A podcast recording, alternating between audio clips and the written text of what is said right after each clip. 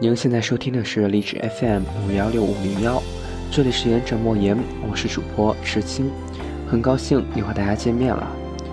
在这里，我说，你听。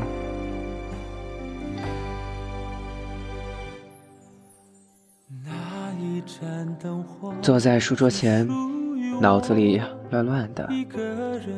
与平时不同，只是戴好了耳机，并没有手稿，不知道我下一句话应该说些什么。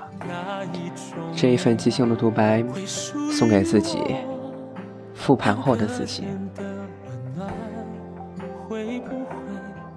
在想，前段时间发过这样一条说说，是这样写的。我发现身边的人都是完美主义者，只是表现的方式不同罢了，程度也不同罢了。没有人希望自己的人生不好，每一个人都在努力的追逐。或许是我表现的太过明显了，每次发现无可抗拒的东西，自己觉得无能为力，就会变得特别的焦躁。太想好，太想做的完美，这样的，这样的自己。似乎已经不再是以前那个喜欢的自己了。感觉这段时间，高中毕业的这段时间，给我自己了许多的改变。不论是出去打工、出去玩，还是在家里面头脑风暴，我都告诉自己，原来曾经的自己和现在的自己相比，我更喜欢曾经。当然啦。我这并不是说我不想长大，而是说长大之后懂的东西和知道的东西越多了，想要去追逐的方式和选择的方式也越多了，就会十分的苦恼和烦恼。依稀的记得刚进高一的时候，那个时候远离校园的我，重返校园，那种感觉真的是，嗯，不知道怎么说，但是会很满足。而经过一步一步在学校里的活动、实践活动等等，除了学习，我基本上什么都干，什么都报名。但是到最后，学业成绩摆在这里，将要前往我不大喜欢的城市，去一个我不大喜欢的学校。但是，除了心里面难受，而且谈不上悲哀的感觉之后，我还剩下些什么呢？其实感觉很多时候是一个人。独自一个人在一间小黑屋里，头脑风暴的感觉 是十分的滑稽。感觉戴上耳机的那一瞬间，整个世界都静了，只有一盏台灯的灯光。我知道它不能为我指明以后的道路，但是我知道，至少它是光明。曾经，一个老板给我说过这样一句话，他说。很多人其实觉得这个世界很阴暗、很黑暗，但是我在知道这些的同时，我会去找到光。然后他把灯关掉，说：“你看，现在灯关掉了，这个房间黑了，对吧？但是我知道外面一定有阳光，所以我要做到的就是打破那扇窗户，找到外面的阳光。”这句话给了我许多的震撼。原来其实没有所谓找不到的方向。而是自己不愿意去寻找那个方向，然后假装的说自己找不到，十分的怠惰，只是想证明自己所做的一切不是在坐以待毙，而用无能为力来掩饰自己的懦弱和脆弱。曾经的自己，我要给自己说再见。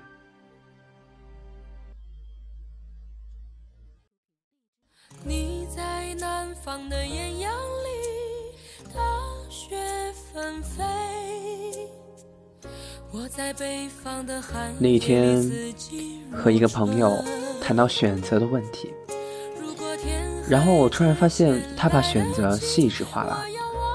他说：“选择是什么呢？选择是选择自己对的事情。那什么是对的事情呢？那就是坚持。比如说，明天决定用五块钱买早餐，所以我不会因为只言片语。”而用十块钱去买一份早餐，这样他认为就是选择做了对的事情。其实说的很有道理，但是听了这个解释之后，我不知道为什么我不能去接受。我觉得选择这种看似玄之又玄，让自己觉得敬畏而又觉得玄幻无比的东西，竟然被如此简单的诠释出来了，我无法接受。所以我只能说，世界上许多东西，我觉得是不应该去解释它的，因为哪怕再用最浅显的道理解释出来，感觉那份味道不对了。不论是选择、梦想、爱情、人生，还是诸如其他的许多世界观，我觉得都是如此。但是一个人静下来的时候，也会想，其实很多事情都是如此的简单。并不用去谋划的，因为一切都是最好的安排。诸如以后的人生路，船到桥头自然直；诸如自己的爱情，很多人排斥了异地恋，觉得幸福的可能性真的太少，觉得到了那个时候，或许所有的一切都习惯了。身边不少朋友都在讨论这个话题。有的危言耸听，有的好言相劝，但结果呢，还不是自己走自己的路。上次在我的节目中看到一个人这样评论，他说特别想艾特我。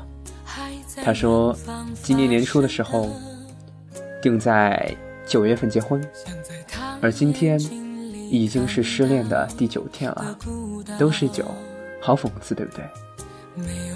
还有一个朋友告诉我，说和她男友相恋了四年，互相爱到可以为对方献上生命，对方男方的家里也非常喜欢她，但是结果还是分手了，一个人过着独自一个人的生活。然后她说：“等一会儿，我在写我和我男朋友的故事。”然后录了一期节目给我听，果然，那种美丽的、真挚的、青青涩涩的，亦或是成熟的爱情，身边不乏少数。但是能走到一起的，最终参加婚礼的，我也没有参加过几个人的婚礼。所以这个东西感觉玄之又玄，让人敬畏，就会多了一份神秘的美感。但是，不论如何，自己的路依旧是自己在走，不是吗？在这个世界，你不属于任何人，你只属于你自己。走好自己的路，看好脚下，但是不能过于低头，因为你会撞到前面不知名的东西。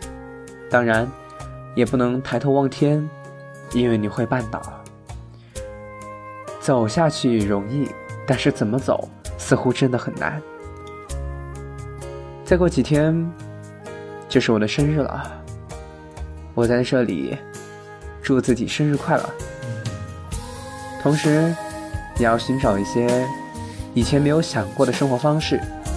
毕竟，我是一个特别喜欢轮换生活方式的人，因为我想知道什么样的生活方式真正的适合我。不论是南山之南，还是北海之北，我觉得我总有让自己满意的一天。OK，这一期的节目内容有点散乱，想到什么就说什么了。那么这一期的自言自语就到这儿了。历史 FM 五幺六五零幺，欢迎大家继续锁定言者莫言。每周一期，池青将为大家带来精彩。我们下期再见。